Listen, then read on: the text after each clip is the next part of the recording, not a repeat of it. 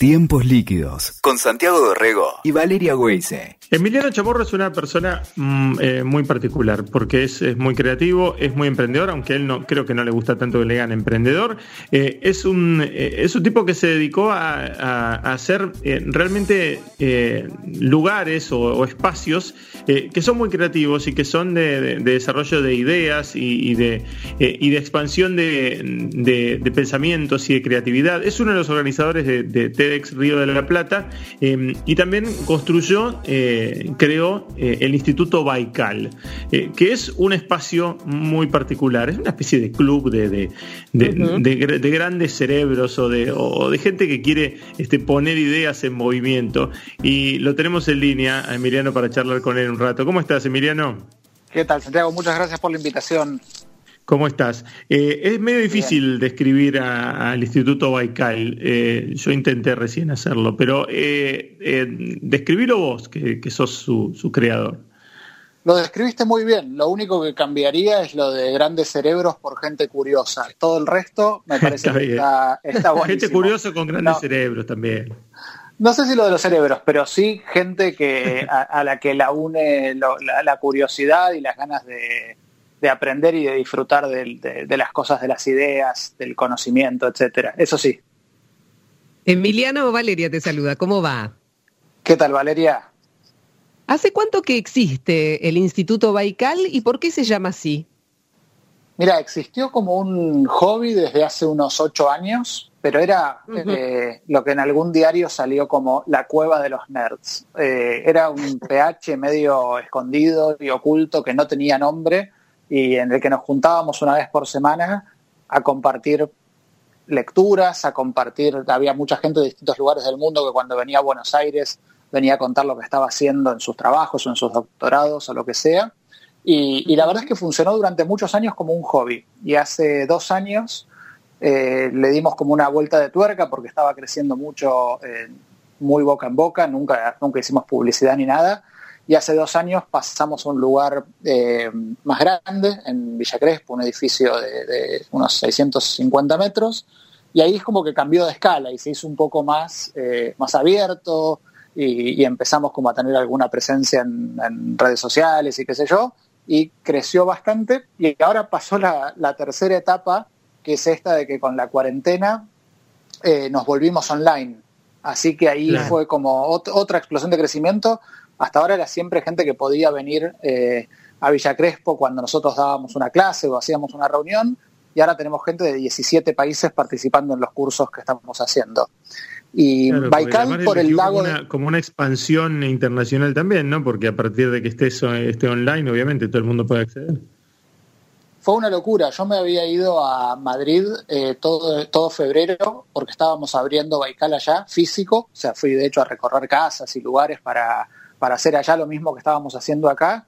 Y cuando volví me tuve que meter en cuarentena, inclusive antes eh, que lo que se dictaminó acá, porque como venía de, allá que era riesgoso, me, encerré. Y ahí fue como un poco la decisión de, bueno, vamos a tener que cerrar un año o pasamos todo online. Hasta ahora no habíamos hecho nunca nada online. Y dijimos, bueno, pasémoslo online a ver qué pasa y explotó. Explotó por todos lados porque había un montón de gente que quería participar en, en distintos lugares o en distintos horarios y en distintos países y ahora está pudiendo participar y antes no podía. Eh, dentro de las reuniones que ustedes hacen o de las charlas que ustedes hacen, tienen, tienen una realmente una variedad eh, tremenda, ¿no? O sea, eh, puedes hablar desde eh, desde marketing hasta filosofía o, storytelling, digamos, hay como realmente una, un espectro muy, muy amplio. ¿Esto cómo se, cómo se estructura, cómo se arma? No sé si se estructura, lo que nos termina pasando es que el, lema que, al que llegamos en Baikal es expandir tu universo. Eh, y mucha gente eh, entra a Baikal por una persona o por un curso y después lo que termina pasando es que empieza a pasear por las aulas, primero físicas y ahora virtuales de Baikal, y termina encontrando otras cosas que a priori no le interesaban, que no eran el motivo por el que llegó a Baikal, pero que cuando le invitamos, no sé, por ejemplo, ahora hay un curso de Borges. Si uno hace un curso de Borges en cualquier lugar que hay un curso de Borges, probablemente hace el curso de Borges y punto. Ahora, a quienes están haciendo el curso de Borges, la semana pasada los invitamos a, un seminario que da Jerry Garbulski sobre, eh, sobre ideas en general. Y la, la, clase de la semana pasada fue sobre metáforas y habló Mariano Sigman, que es un neurocientífico. Entonces, a lo mejor alguien entró por Borges, pero se terminó enganchando en un curso de neurociencia porque de alguna manera lo llevamos a pasear por Baikal.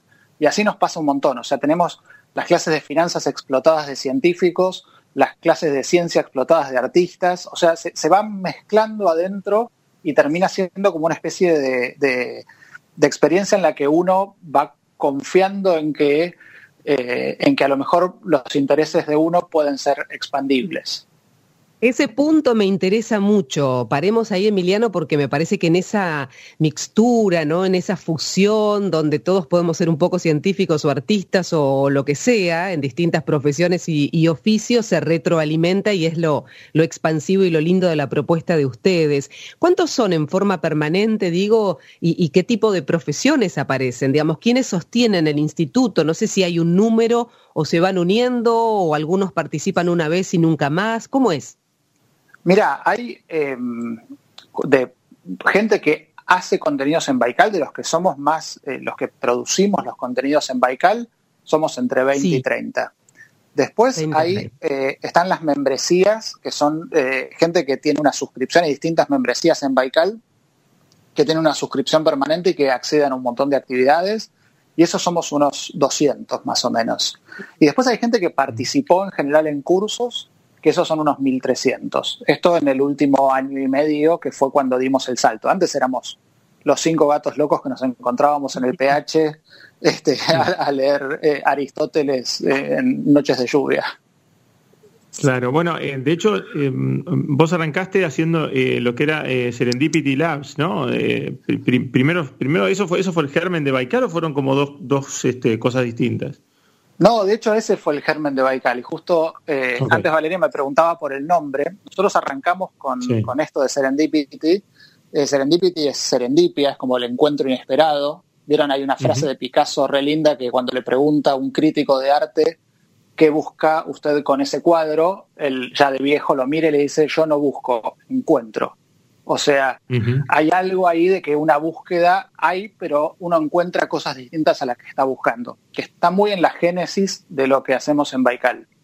Y, uh -huh. y en este espacio de serendipia, en un momento se metió un, una persona muy interesante, un ruso que se llama Andrei Vashnov, eh, y, y él dijo, yo quiero hacer más cosas, quiero hacer cursos, quiero publicar libros, entonces ahí yo le dije, pero para, se nos va a llenar de gente esto y la idea es que sea íntimo. Entonces armamos Baikal como la cara visible de este grupo de Serendipity Lab. Y después, bueno, la cara visible explotó y se terminó comiendo al grupo original. Pero, pero la sí. verdad es que Baikal es una continuación de este grupo de Serendipity. Y Baikal es el lago de Rusia, de Siberia, que es el lago más grande del mundo. Es, el, tiene el 20% uh -huh. de la reserva de agua dulce.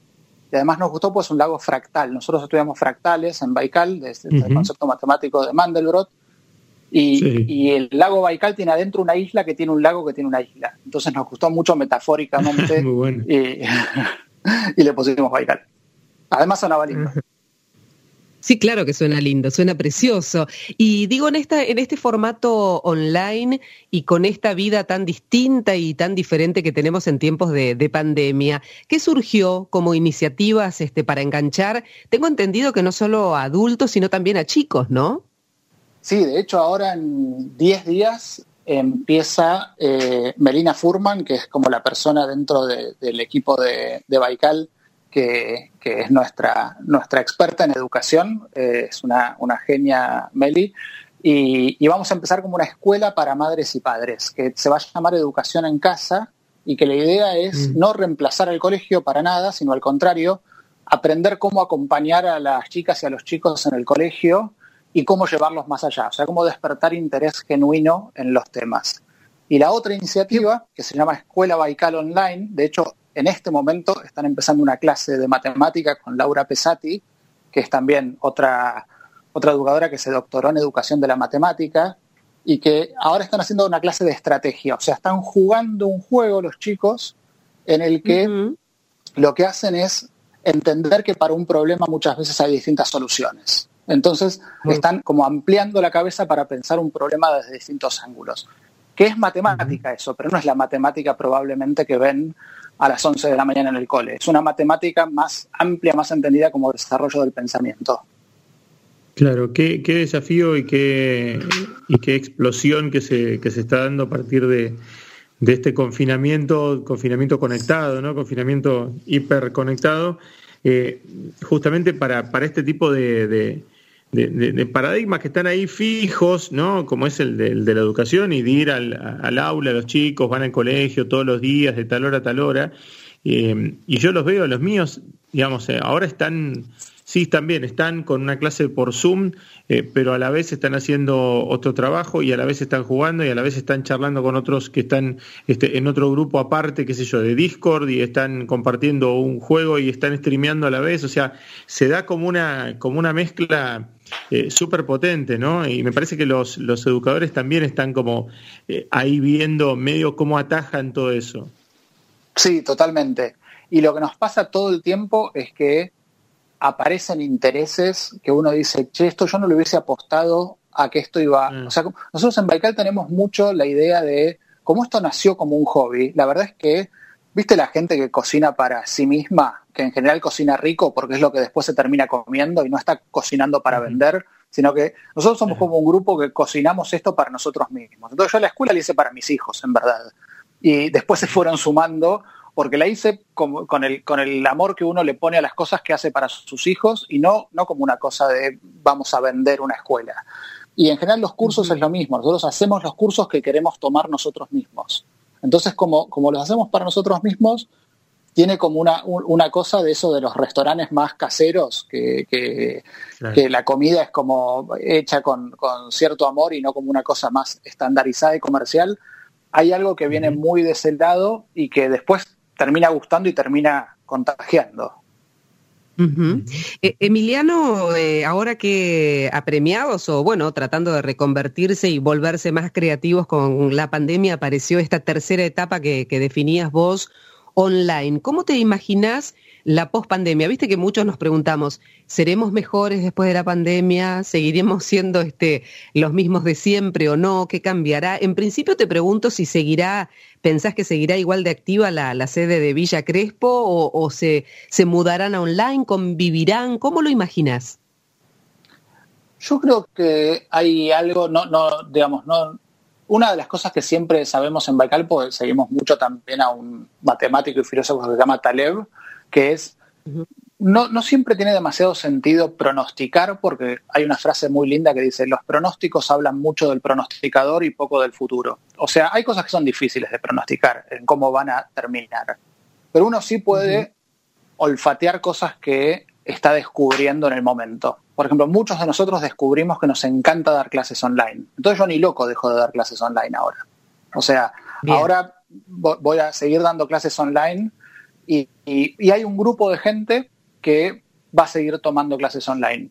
Si eso va a reemplazar a lo presencial, espero que no, porque también tiene cosas buenas. Nosotros nos juntamos a la noche con un queso y unos quesos y unos vinos a conversar sobre las clases y eso me gustaría que siga existiendo y como esto viene muy del lado del hobby, la verdad es que es lo que te decía antes, lo que nos gusta lo vamos a seguir haciendo. Entonces, lo online lo vamos a seguir haciendo y, lo presencial también, pero muy probablemente las clases que antes eran presenciales sí las transformemos en online y la parte de online la dejemos para la parte más de encuentro, de conversación social, etcétera. Ah, claro, porque además, Emiliano, cuando eh, ustedes armaron esto, también eh, eh, surgió, como vos lo contabas, como un grupo de amigos que se quiere juntar a charlar sobre los temas que les interesan y un grupo de amigos que quieren juntarse a desafiar ideas este, a través de, tertulias un poco a lo, a lo este, qué sé yo, al, estilo eh, antigua Grecia, ¿no? Del, filósofo, que era parte del encuentro, ¿no? El ágora, el lugar donde se te podés reunir, ese, es también este, conforma el, encuentro, ¿no? Si, ese, eso, si eso no está o es absolutamente virtual, te perdés ahí una dimensión. Sí, sí, hay tres, hay tres momentos históricos que yo creo que son muy inspiradores para lo que hacemos. Uno es el que vos decís, es claramente la antigua Grecia, la Atenas de, de los grandes filósofos de la academia y del liceo, en el que se mezclaba, ¿viste? Eran todas, eran conversaciones, era, eh, eran, eh, no eran tanto clases, sino que eran conversaciones, eran diálogos, estaba mezclada la matemática con la filosofía, con el arte. Otro momento de esos es el Renacimiento, obviamente, y otro momento son los salones rusos, los salones rusos de conversación, como en Nana Karenina, toda la literatura de Tolstoy y de Dostoyevsky.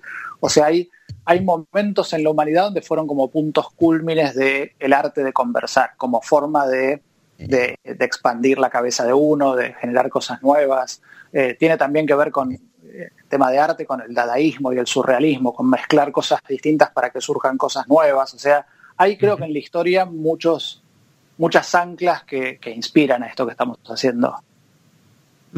Eh, Emiliano, antes de que me olvide, me gustaría que, digas dónde queda físicamente el instituto ahí en Villa Crespo y después cómo es el sistema este que decías de membresía, de suscripciones, muy caro, ¿cómo es? Mira, el lugar en Villa Crespo queda en Araos, eh, ya, casi ni me acuerdo las calles, pues no voy hace, hace seis meses, pero queda en Araos entre Castillo y Loyola en Araos 727, y es un, edificio blanco de tres pisos que ahora está cerrado, obviamente. Eh, en, la web estamos haciendo todo, tenemos todas las redes sociales de rigor y la página web que es institutobaical.com. Y eh, membresías hay caras y hay baratas. O sea, hay una membresía que sale mil pesos por mes, que llamamos degustación de ideas Baikal, y que te da como un picoteo de distintas cosas. Y, después para arriba hay como membresías más caras que te dan acceso a más cosas. Y tenemos también un montón de cursos puntuales que la gente se anota individualmente. Buenísimo. ¿En qué consiste esa degustación? ¿Cómo, cómo es? ¿Son como pequeñas charlas? ¿Son, ¿Es como una especie de, eh, formato así tipo TEDx o algo así? ¿Cómo, cómo, cómo es la dinámica? Claro, por cómo era o cómo va a volver a ser cuando... no, no, es, es. De hecho, por ejemplo, hace dos viernes Sebastián Campanario dio una degustación sobre un curso que va a empezar el viernes de la semana que viene, que es un curso para disfrutar la segunda mitad de la vida. Sebastián Campanario hizo un libro que está con mucho éxito acá y sobre todo en España y en México, que se llama Revolución Senior y es de alguna manera ideas para disfrutar de la segunda mitad de la vida. Y va a empezar un curso sobre esto. Entonces hizo una degustación que es como una especie de, eh, de contenido reducido de ese curso. Entonces quienes están en degustación Baikal pudieron tener como esto, como, como un plato chiquito de ese curso. Y ayer sábado lo que el degustación Baikal permitió es ir a una clase de Jerry Garbulski sobre cómo preparar la narrativa de tu vida, básicamente cómo dar una charla TED. Y eso es un curso que se llama Vivan las Ideas, que da Jerry Garbulski todos los sábados, pero en particular en el de ayer lo que pasó es que los de degustación Baikal tuvieron acceso a esa clase. Y bueno, y para adelante la idea es esa. Los de degustación Baikal van teniendo acceso a algunas cosas tipo picoteo de todo lo que pasa en Baikal. ¿Y los de degustación Baikal, eso es como un abono, lo pagan por mes o lo pagan eh, o se paga una sola vez? No, lo de degustación Baikal es un débito de mil pesos por mes y después los cursos se pagan puntuales y las membresías más caras se pueden pagar anuales o con débito también y los ah, que están afuera de Argentina es con PayPal. O sea, hoy, hoy tenemos en el curso de Borges que da Daniel Molina, tenemos por ejemplo gente de 17 países. Mira. Eh, Emiliano, me quedo pensando también porque a veces hay algo de, viste, de temor o de prejuicio, viste, me pongo en, el oyente que está escuchando la nota ahora, le parece súper interesante, pero no se anima por aquello de, volver al principio de, la charla, viste, lo de la cueva de nerds. ¿Es para unos pocos o vos decís que, vale la pena animarse y, meterse o empezar por un curso y ahí aparece esa sinergia que vos contabas de que una cosa te lleva a la otra? ¿Sabes qué nos pasó eh, mucho? Que ahora con que le dimos un poco de, bolilla a Instagram y a las redes sociales, que antes no las teníamos, la verdad no, no como era muy boca en boca Baikal, eh, no, no, nos, no, le dábamos demasiada bolilla y un montón de gente, se sumaron como 25.000 personas a las redes nuestras y decíamos, decían, ah, yo los había escuchado, pero ahora conocí lo que hacen y me gusta y se empezaron a notar. Entonces a lo mejor es verdad que da ese prejuicio de, de, exclusivo, qué sé yo, pero la verdad es que no lo es ni es para nada el espíritu. Buenísimo. Sí, no, yo me quedé con el contaste de, de Melina Furman, de, me, meto ahí de mamá de cabeza, porque estamos ahora que somos, con Santiago lo charlamos, que somos padres, pero ahora nos volvimos también este, educadores, porque estamos asistiendo a, a, los, mm, a los docentes online y todo lo demás, y es todo un desafío para nosotros. Aparte es increíble, yo con Meli hablo mucho porque somos muy amigos, de hecho, digamos, hasta nos fuimos con las familias de vacaciones juntos, y es increíble porque no solo es un tema educativo, es un tema de relación, es un tema de poder compartir con los chicos eh, espacios que son interesantes. O sea, nosotros ahora, te digo, no sé, nosotros estamos viendo algunos, algunas cosas que me va recomendando Meli en, YouTube o en, o en alguna otra plataforma, y con mi hijo de 12 o con mi hija de 4 son momentos que están buenos, pero más allá de lo educativo, son momentos de relación que son medio, medio históricos, y sobre todo ahora que estamos encerrados. Y Meli es como una fuente inagotable de ese tipo de cosas. Claro, sí, sí, sí, está bueno porque tiene que ver con eso, con, eh, cómo administras el tiempo que tenés en, casa, y cómo también eh, te acercás, eh, porque no, no, es lo mismo estar todo el tiempo bajo el mismo techo, como estamos ahora, digamos, que, que, todo el tiempo bajo el mismo techo y haciendo alguna actividad en conjunto, ¿viste? A veces estás, estás en la casa, están todos compartiendo el mismo lugar, pero está cada uno en la suya, cada uno con sus auriculares, cada uno haciendo una, cosa distinta, un poco perdés también el, registro de lo que están haciendo los chicos cuando están eh, online o cuando no están haciendo esa, eh, esa clase o el Zoom específico del colegio. Es como, eh, a veces, viste, te da como medio de, de pensar y decir, bueno, para, pero no tendrían que estar haciendo esto o aquello, o tendrían que estar desarrollándose por este lado o por aquel, ¿no? Aparte tienen obviamente suspendida todo lo que sea eh, actividad deportiva, ¿viste? O sea, está, está todo trastocado. Sí, totalmente. Y eh, inclusive lo que, lo que nos pasa muchas veces es que algo puede ser o, o, o algo que es medio una pesadilla o algo que es espectacular con un clic de diferencia. Por ejemplo, viene mi hijo y me dice, che, tengo que hacer una tarea de la Revolución Francesa. A mí particularmente la historia me encanta. Entonces, no tiene nada que ver a si me dice, tengo que hacer una tarea sobre un tema que no me interesa. Acompañar en esa tarea puede ser una pesadez para los chicos y para los padres, que es una tarea que tienen que hacer y que nosotros tenemos que acompañar, o puede abrir una tarde espectacular de entender la Revolución Francesa, ver videos y hacer una cosa con eso que va mucho más allá de la tarea en sí. Y ahí es cuando me parece que se abre ese tiempo que es a la vez útil y divertido. O sea, que es, que es, que es un tiempo que, que, no está ni en, ni en, la educación ni el entretenimiento. No es ni mirar Harry Potter en, en, en Netflix, ni tampoco es estar haciendo que algo que es algo que uno tiene que entregar para el colegio en dos horas y es, y es aburridísimo. Es, como una mezcla que, puede ser muy interesante. Tal cual. Sí, tal cual. Y me parece que lo que también se está dando en este momento, que en ese sentido me parece que Baikal lo, lo, quiebra, lo, lo, fractura, es eh, el tema de los, de los mono pensamientos, ¿no? No sé si a vos te pasa, no sé si vos lo observás, pero eh, con todas estas cuestiones de, grietas, ¿no? Y de, y, de pensamientos así absolutistas, se, se, ve acá en Argentina y en el mundo también, ¿no?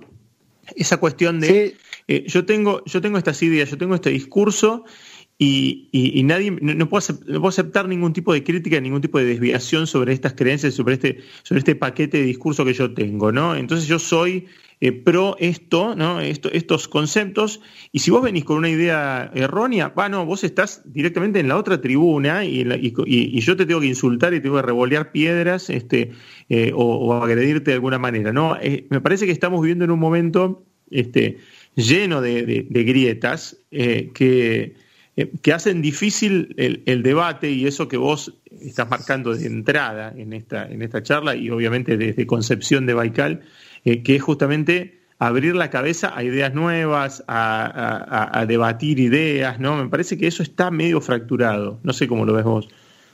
Sí, totalmente. Y yo creo que en Baikal ni siquiera te diría que es un ámbito tolerante, pues va mucho más allá de la tolerancia. Tolerante sería todos decimos nuestras ideas y respetamos las de los otros. Acá en Baikal es más que eso, en el sentido de que en Baikal está medio desincentivado tratar de convencer a otros. Digamos, lo que nosotros ponemos en la puerta física del edificio de Baikal es, acá no venís a contagiar a otros, a, convencer a otros de tus ideas, a lo que venís es a cambiar las propias. O sea, en Baikal lo que cultivamos es el arte de la conversación, que es el arte de escuchar.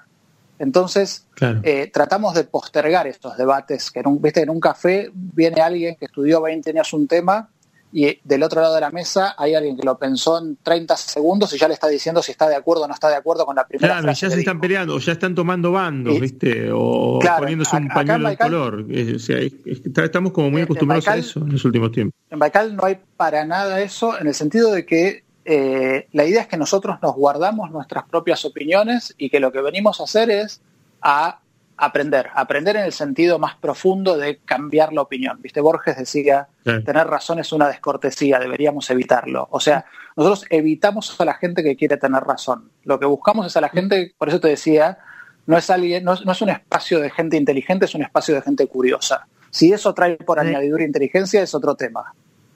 E, es súper lindo lo que estás diciendo, Emiliano, porque me pongo a pensar en esos 20 o 30 que sostienen la generación de, los contenidos y las propuestas de, Baikal y mirando un poco ¿no? este, lo, que proponen, me da la sensación, a ver si, además de esto que decís, ¿no? de gente curiosa y no de nicho y de, o de inteligente o de, tener la posta sobre algo, eh, pero también muy creativos porque da la sensación de que al menos todos se distinguen por un modo eh, gancho de comunicar, ¿no? Me parece que un plus también tiene esto, ¿no? De animarse a ver cómo lo cuento o cómo, este, eh, cómo transmito esto. Me parece que, es determinante ese aspecto, ¿no? De cada uno de ustedes a, a la hora de compartir, no de convencer, pero sí de compartir lo que se sabe, ¿no? Totalmente, va mucho más por el lado de compartir lo que uno fue pensando o en lo que fue trabajando y no de convencer a nadie y lo que vos decías es hay distintas personas que iluminan como distintas sensibilidades internas. Obviamente si vas a Vivan las Ideas, que es de Jerry tiene una forma que está claramente dentro de Baikal, pero ilumina a lo mejor alguna cosa más práctica de la vida, del conocimiento y de las ideas aplicadas a la vida cotidiana. Y si vas al, seminario que empieza Cristian Carman, que es un historiador de la filosofía, que empieza el martes que viene, ahí que se llama Maratón Platónica, y ahí lo que vamos a ver se enmarca en toda una escuela de pensamiento antiguo y medieval, pero no de estudiar el pensamiento antiguo y medieval, sino de pensar cómo pensaba la gente en la antigüedad y en el medioevo. Y eso es algo completamente distinto. O sea, por, lo pronto pensaban en términos de analogía. Lo que se parece es, no, en términos de lógica deductiva. Entonces ahí, ahí empezás a explotar un montón de... Eso es pensar distinto en serio, no pensar distinto tipo seminario de creatividad, sino pensar distinto en el sentido de ver cómo se pensaba en distintos lugares, en distintas épocas y en distintas disciplinas. Es súper interesante. Emiliano, eh, la verdad que un placer este, esta charla con vos y, bueno, todos los que tengan ganas de, abrir la cabeza y de pensar distinto y de, asomarse a otros conocimientos, ahí está, institutobaical.com, eh, Baikal con B larga y con K. Eh, y, en las redes también los encuentran así como para eh, empezar a, sumergirse en ese mundo. Un placer esta charla con vos, Emiliano. Igualmente, muchas gracias por la invitación. Un gusto enorme, fuerte abrazo. Un abrazo, chao. Escuchaste Tiempos Líquidos con Santiago Dorrego y Valeria Weise. WeToker. Sumamos las partes.